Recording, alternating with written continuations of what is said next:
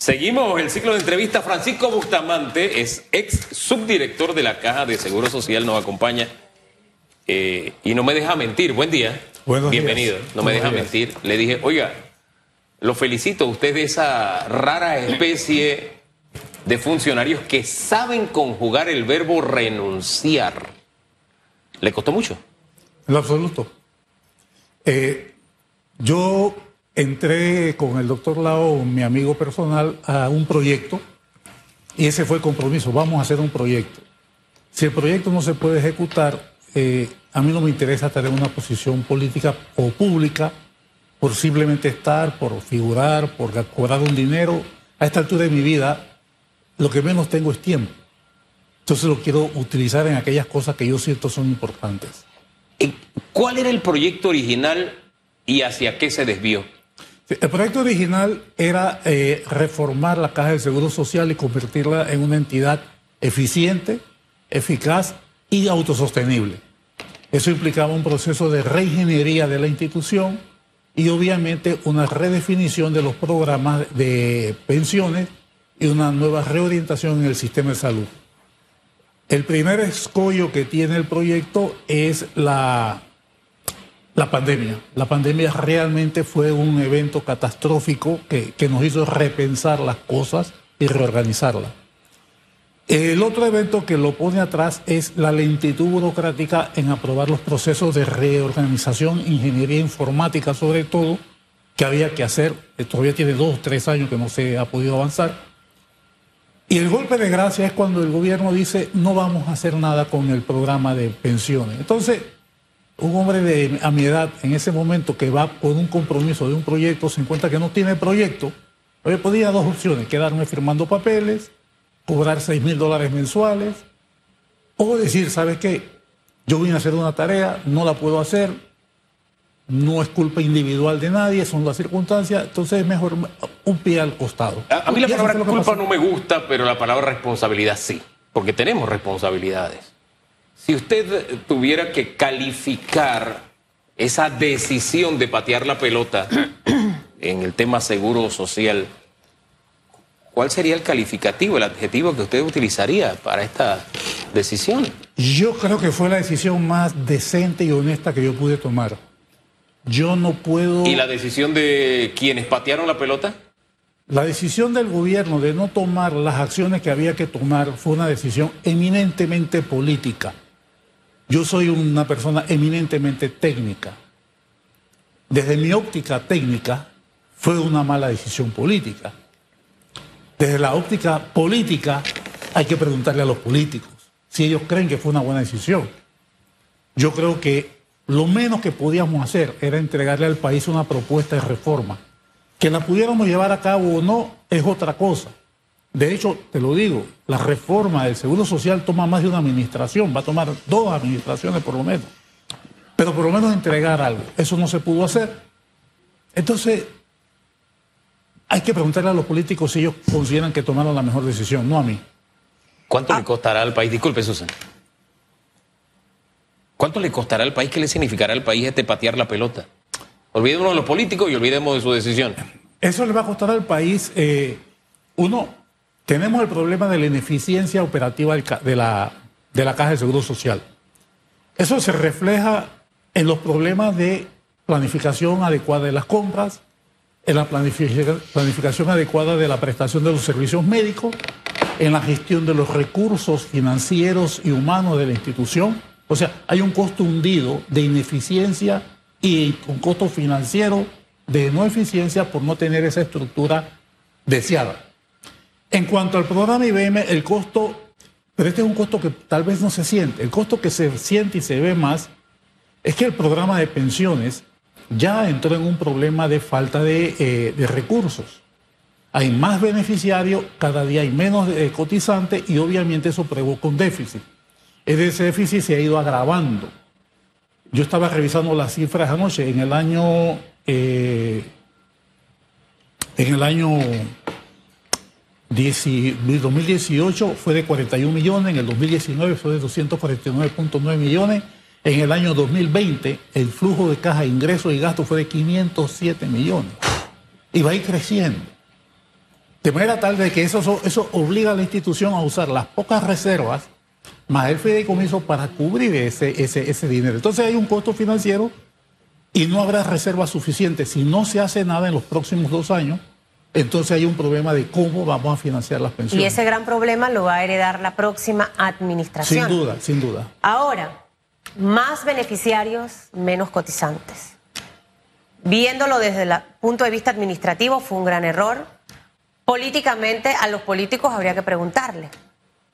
Pero si tengo más beneficiarios y menos cotizantes, y una pandemia que ha ocasionado el cierre de muchas empresas, lo que va a seguir provocando menos cotizantes en la Caja del Seguro Social o empresas que están haciendo arreglo de pago precisamente por todo ese rezago de la pandemia. ¿Cuándo va a ser ese momento oportuno, señor Francisco Bustamante, para que en realidad hablemos de este tema? Y se lo pregunto así porque todas las administraciones llegan con muchísimos proyectos a la Caja del Seguro Social. No solo la administración del señor Cortiz. En la administración del señor Varela también llegaron otros directores con otros proyectos. La administración del señor Martinelli, lo mismo. Pero pareciera que es un tema que no quiere atacarse de raíz porque consideran que tiene un impacto político fuerte. Golpea muchas, muchos tentáculos, diría yo, de la política, incluyendo los nombramientos, porque en un programa de reestructuración, cuando usted me hablaba de esto, ya yo, ya yo me estaba haciendo la película de cómo sería ese programa de una reingeniería total en el Seguro Social. Eh, ese momento llegará, alguien se atreverá a hacerlo y recibiendo lo que va a recibir en dos años. Tiene que hacerlo. Quien reciba el gobierno en el 2024, una de las primeras tareas que tiene que abocarse es esa. Y yo voy un paso más allá y lo he dicho y lo reitero muchas veces. Yo creo que aquí estamos equivocados en cuanto nos hemos enfocado en la ineficiencia de un medio y no del objetivo. ¿Cuál es el objetivo del seguro social? ¿Para qué existe? Es un medio que usa la nación, el Estado, la República, para atender un tema que es la seguridad social.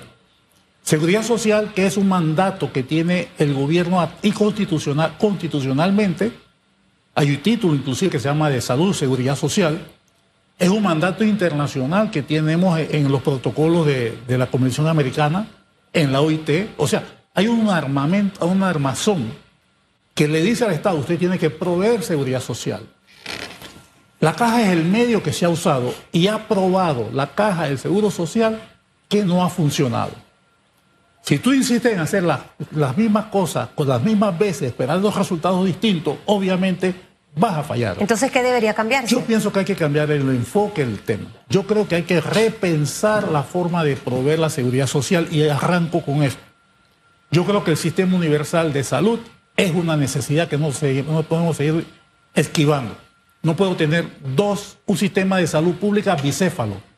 Una parte en el MINSA, una parte en la caja, con cuentas entre sí que no han podido conciliar en varios años por errores y problemas administrativos y de manejo de papeles. Yo no puedo tener un sistema como país donde hay dos cabezas con dos sistemas, con, con distintas modalidades. Hay que hacer un sistema universal de salud donde se financia adecuadamente. Esa es una parte. La parte financiera. La Caja del Seguro Social tiene un brazo eh, de salud muy fuerte y un brazo financiero muy raquítico. Es la entidad que más reservas maneja, casi 10 mil millones de dólares. No hay empresa pública ni privada, salvo las mineras ahora, que tenga ese nivel de recursos que administra. Sin embargo, se administra en hojas Excel por manual, porque los sistemas no funcionan. Cuando hay que tomar decisiones hay que hacer una investigación que toma mucho tiempo. Es decir, es un sistema y donde no cuento con los recursos, porque vamos a decirlo, tengo que decirlo, los salarios que paga la Caja del Seguro Social a la parte financiera y administrativa son bajos. Si yo quiero un verdadero gerente financiero que me maneje las inversiones, no me cuesta menos de 5 mil, 6 mil dólares. Así es, así es. La Caja del Seguro Social no paga esos salarios. Pero a eso no le prestan atención. Pero usted se va a encontrar en el seguro otro tipo de posiciones que gana mejor que un analista financiero. Ahora le digo otra cosa. En muchas administraciones, ¿cuánto presupuesto se destinó para supuestamente la modernización, la automatización Y a la larga, cuando tú ves qué pasa en las administraciones, licenciado Bustamante, después, ah, no es que eso no funcionó, ah, es que esto no. Entonces, millones de dólares en esto y seguimos con el problema. Yo siento realmente que aquí tiene que haber una voluntad real donde no haya ganancia para quien va a entrar a proponer un cambio, sino que la ganancia sea para los beneficiarios de la caja del Seguro Social, porque tristemente están pensando en tipo de negocios y cosas que se pueden hacer y esa es una realidad que todos lo sabemos que ocurre. Pero lo lamentable es que se destine dinero para otras cosas cuando en la parte financiera es que tenemos el gran problema de poder resolverlo. Yo no sé si al final, antes de usted irse, ya se tenían los tres actuarios. Sí, ya, existe, ya existe. Y han hecho un trabajo interesante. E, ese, ese, doy un ejemplo. La ley dice que los, los actuarios tenían que hacer todos los años evaluaciones actuariales. Se había hecho una sola en los últimos 10 años. Qué barbaridad. Y cuando nosotros llegamos nos encontramos con que entre los actuarios de la caja y los actuarios de la Junta Técnica ninguno quería hacer el trabajo porque le tocaba al otro. Agarramos y dijimos, ¿sabes qué? Lo vamos a hacer nosotros. Y lo estamos haciendo desde el 2018, 2019, 2020, 2021. Se está haciendo.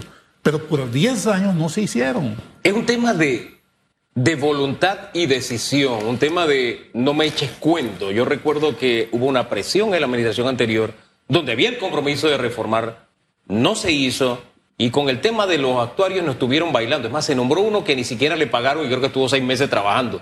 Pero yo, quiero ir a lo que estamos viviendo ahora con eh, la mesa del diálogo, que bueno, entré en un periodo de vacaciones esperando un informe de la OIT, que bueno, sabemos no nos va a decir ninguna sorpresa, nos va a decir lo que ya sabemos que tenemos como problema. Y quiero añadirle un ingrediente adicional. Ayer por un momento, fíjese cómo yo tengo este tema del diálogo, en nuestra habitación no se ve diálogo en la noche para no perder el sueño. Las cosas que se dicen ahí son terribles y peligrosas. Nada más oí el timbre de mi esposa como yo me dormí. Primero aprovechó y encendió el televisor. Oí el timbre de voz y me despertó.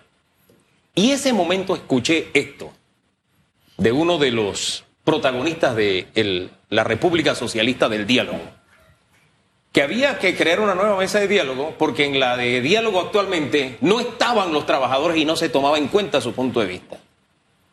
A mí me parece recordar que los trabajadores decidieron no estar en la mesa de diálogo. Yo puedo estar equivocado, yo puedo estar equivocado, la mente me puede fallar, la memoria, pero me parece que fue así. No es que se les cerró la puerta, ellos no quisieron entrar. A diferencia de la República Socialista del Diálogo, donde ya sí se le cierran las puertas al resto del país escenario donde se ha dicho del Seguro Social tenemos que hablar es acá. Entonces fíjense que son varios elementos.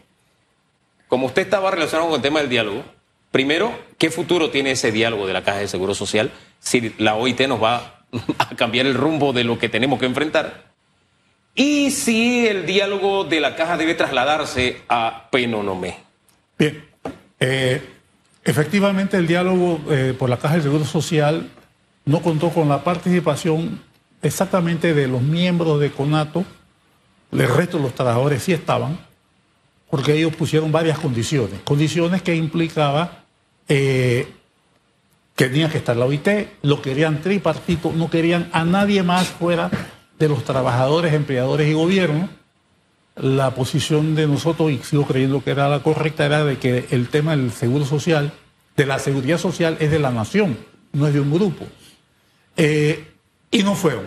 No fueron y se fue alargando y bueno, se canceló. De manera tal, yo diría que hoy por hoy yo diría que ese diálogo se murió. No existe. El diálogo por la Caja de Seguro Social se eh, murió. En mi opinión, eso se murió. Si bien es cierto, las otras mesas temáticas hicieron propuestas, lo doloroso de esto es que la administración y el gobierno central hicieron un tremendo esfuerzo de presentarle la realidad financiera y operativa de la caja y lo que nosotros encontramos en las mesas temáticas fue que era no para buscar soluciones ni qué poner, sino era para pedir más beneficios y qué me puedes dar. De manera tal que lo que salió de las mesas temáticas es un menú de cosas que piden, no de soluciones que se aportan. De manera tal de que yo creo que el diálogo visto así no falló, hubo errores de todas las partes, incluida la propia administración, somos parte de eso. Creo que no tuvimos la mejor dirección. En fin, ese diálogo falló. Yo creo que sí es necesario sentarnos a definir un diálogo, pero no es de la caja, es de la seguridad social. ¿Cómo vamos a prestar los servicios de salud? Si tenemos o no un sistema universal de salud. ¿Por qué la caja tiene que seguir siendo el mismo instrumento que tenemos si nos hemos dado cuenta que no funciona? ¿Por qué no lo sustituyo por otros, otros, otros institutos? Ejemplo, yo creo que la parte financiera eh, tiene que ser manejada por gente que sepa de finanzas. Y en la junta directiva, debo decirlo, la que tuvo que manejar el tema, no había experticia suficiente para tomar las decisiones financieras adecuadas. Tanto es así que no había estado financiero por 6, 7 años y, habían vivido sin eso. Si yo estoy en una junta directiva, lo menos que yo puedo pedir es la posición financiera mensual de esa positividad. ¿Quién vive con, qué empresa sobrevive sin, sin tener el norte hacia dónde va financieramente? definitivamente se centraban mucho en los aspectos operativos y otra cosa que existía, que está de, los defectos que tiene la actual estructura, es que la Junta Directiva dedica una gran parte de su tiempo a labores de eh, eh, temas laborales. Ellos tienen dos sesiones permanentes, los martes y los jueves, la sesión de los martes yo le llamo la corregiduría. Ese día donde si un empleado tú lo mueves de silla y él no quiere, él apela. Y si esa apelación no se le acepta, eso llega a junta directiva. un empleado de la caja del seguro. Cualquiera. De cualquier lugar. De cualquiera. Digo, hay un caso, una señora que la mudaron de piso, de la secretaría en el segundo piso al cuarto piso en otra, en otra dirección que tenía que ver con el tema. Se negó a ir pero eso lo tiene que ver la Junta Directiva. Eso llegó a Junta Directiva. Dios mío. No, no, no, no. no. O sea, porque esas son las normas que hay. Eso hay que cambiarlo. Si tú quieres mover un funcionario, fíjate la estructura. Primero tiene que pedirlo. Claro. Segundo, que... Eso no lo diga en voz alta, por favor. No le vamos a dar más ideas para que la Junta Directiva... Es más, ni le voy a dar chance que lo diga. Dígame una cosa, ¿qué tenemos que hacer para cambiar esas normas? Esas normas tan absurdas y poco productivas. Yo estuve revisando justamente en este fin de semana la ley que crea el Seguro Social. Vi la ley 7, la ley 1, la una ley de 1931, la del 35, la del 41 y la del, y la del 2009. Nosotros vemos que las leyes que crearon la Caja del Seguro Social eran leyes eh, marcos esquemáticas que permitían una administración flexible. Por ejemplo, la ley de 41 es muy sencilla, no establece los años de, retiro, no establece, lo único que establece es la cuota, quién es la junta directiva, cuáles son las funciones y deja un espacio amplio para que se administre. La actual ley tiene muchas cosas operativas normadas a nivel de ley. Entonces, cuando tú vas a hacer muchas actividades, tienes que ir a reformar la ley. Entonces, yo creo que hay que repensar la ley definitivamente. Yo creo que hay que hacer yo dividiría la caja en distintos grupos. Yo no creo que tenga por qué ser todo bajo un solo paraguas. Crearía un ente financiero sólido, fuerte. No me preocupa que sea público, siempre y cuando tenga un gobierno eficiente. No tiene por qué ser privado, puede ser público perfectamente. Un sistema universal de salud. Es decir, una recomposición del sistema es lo que yo creo que hay que hacer. Y esa es la decisión política que hay que tomar. ¿Es posible tomar una decisión política como esta? Se me quedó colgando una respuesta de las tres que le hice anteriormente. ¿En el escenario de Penonomé? Yo creo que el escenario de Penonomé, eh, excelente pregunta, eh, analiza una coyuntura. La coyuntura era el problema de la inflación, los altos precios que había, ¿ve? y de repente queda convertida en una mesa que discute problemas de la estructura social y económica panameña sin todos los actores. Desde el momento que tú haces esa migración de un tema coyuntural a un tema estructural, sin tomar en cuenta los elementos que participan en, ese en esa solución, se deslegitimiza el diálogo. Esa es mi opinión. ¿Sabe que hay una, una iniciativa que por ahí presentó la diputada Mayín Correa? Y ya que usted es un hombre de finanzas y está clarito con el tema de los números, no sé si la, escuchó, no la conocemos en detalle. La propuesta se basa en que los jubilados que en este momento siguen trabajando, eh, no se les descuente su cuota de seguro social, es decir, que no aporten a la caja porque ya en realidad sus cuotas fueron aportadas. ¿Usted qué piensa de esa, de esa propuesta? Sí, esa propuesta, a mi juicio, va en contra de todo lo que dicen que defienden el sistema solidario Y me explico. Una persona que se jubila está cobrando un dinero que, adelanto, lo que esa persona aportó en ese sistema cubre ocho años de jubilación. El resto depende de lo que los demás aporten.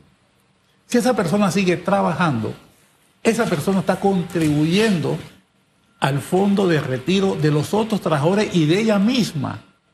Porque lo que ella aportó solamente cubre ocho años. Entonces, todo lo que ella aporta adicional va a aliviar la carga que hay en el sistema donde cada día hay menos cotizantes y más beneficiarios. ¿Sería un error financiero? Sería un error financiero total, fatal.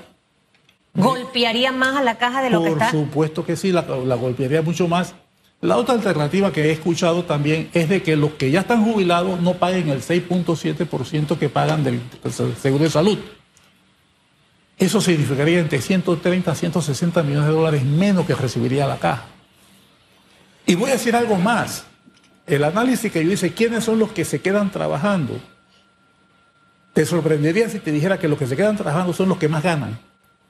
El trabajador que menos gana, de menos de 800 dólares para abajo, ese coge su, su pensión y se va del sistema. Está acabado, está cansado. Los que se quedan son los que más ganan. Entonces perfectamente pueden absorber ese... ese eh, ¿Y, qué hacemos, perdón, ¿Y qué hacemos con esos... Ojo, el tema, el tema a mí de los, de los jubilados siempre me, me ha llamado mucho la atención. Mucha gente que, que tiene jubilaciones paupérrimas, licenciado Bustamante eh, y que obviamente en su momento una maestra ganaba 600 dólares, se jubiló con eso y hoy en día vemos el salario de un, de un profesor y de un maestro, de hecho hasta los que se llegan a jubilar en los tiempos actuales, eh, que es otro de los planteamientos que por ahí anda dando vueltas. Sí, definitivamente las personas mayores que se jubilaron con salarios antes, antes del año 2000.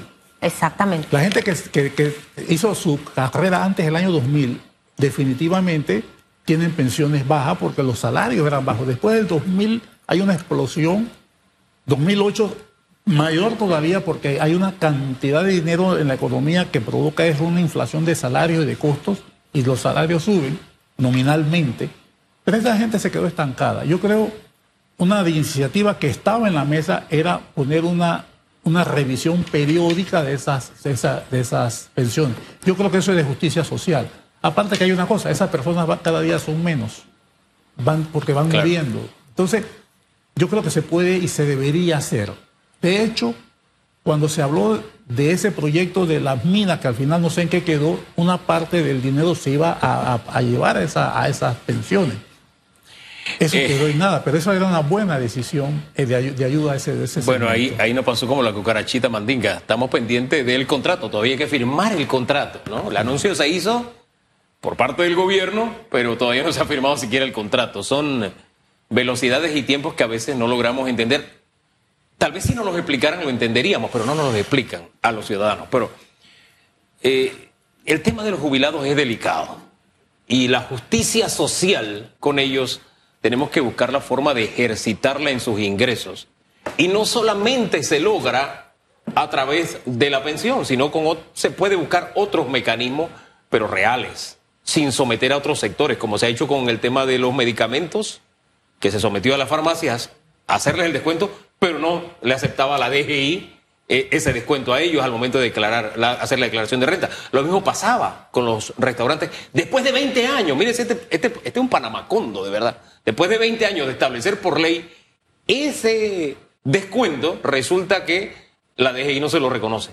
Va a comenzar ahora el de las farmacias y ya comenzó el de los restaurantes, gracias, gracias a Dios. Pero hay mecanismos alternos que se pueden buscar para mejorar la calidad de vida. Y también, yo no sé usted, pero yo no soy partidario de que, o sea, cada uno tiene una forma de pensar. Hay quienes están esperando la edad de jubilarse para jubilarse.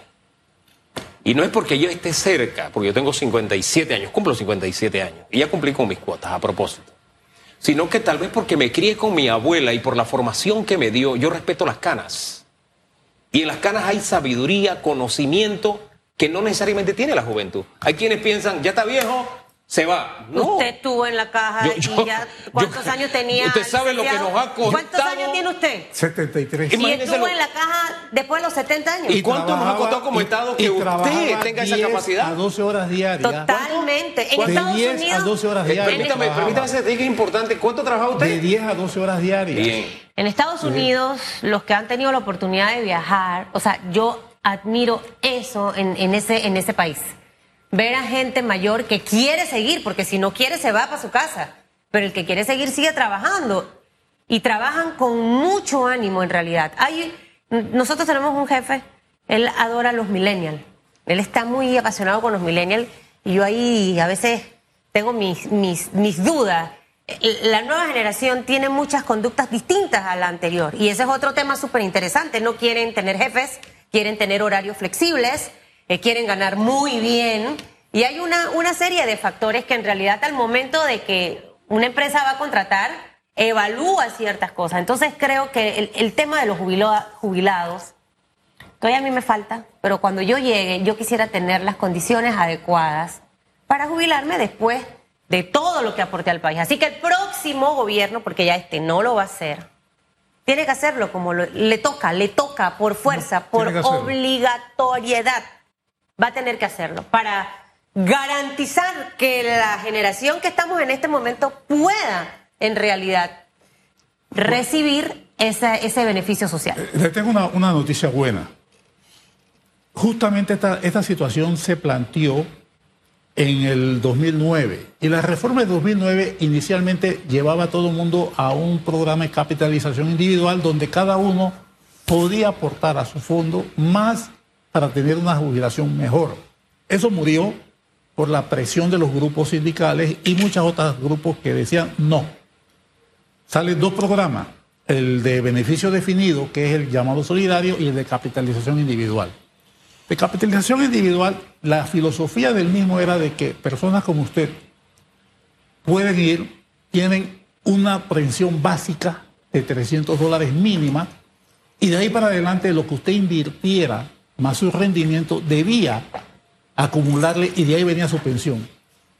Eso le garantizaría a usted un ingreso y dependiendo que entonces usted debería tener todos los meses un estado de cuenta que le decía, la señora Susan, usted tiene tanto aportado, se ha rendido tanto, si usted se, se fuera hoy, su pensión sería de tanto, si usted mantiene esto, cuando se jubile su pensión es de tanto. Entonces ahí usted toma las decisiones si ahorro o no ahorro más. Pero queda. Pero en- queda a de que usted va a definir Mire, cuál usted es tiene su que volver después, señor Bustamante, Sí, porque eso No no. se puede. Acabó el tiempo y hay muchos temas en los que tenemos que hacer docencia. 8.38. Sí, señor. Santo. Ahora nos cortan la Tan cabeza. buena la conversa y se. Que le vaya muy bien. Gracias. Que tenga. Gracias. Quédese ahí sentadito, parece. Vamos No se a- vaya. Sí, Vamos a la pausa y regresamos en segundo. Gracias, le reitero. Gracias.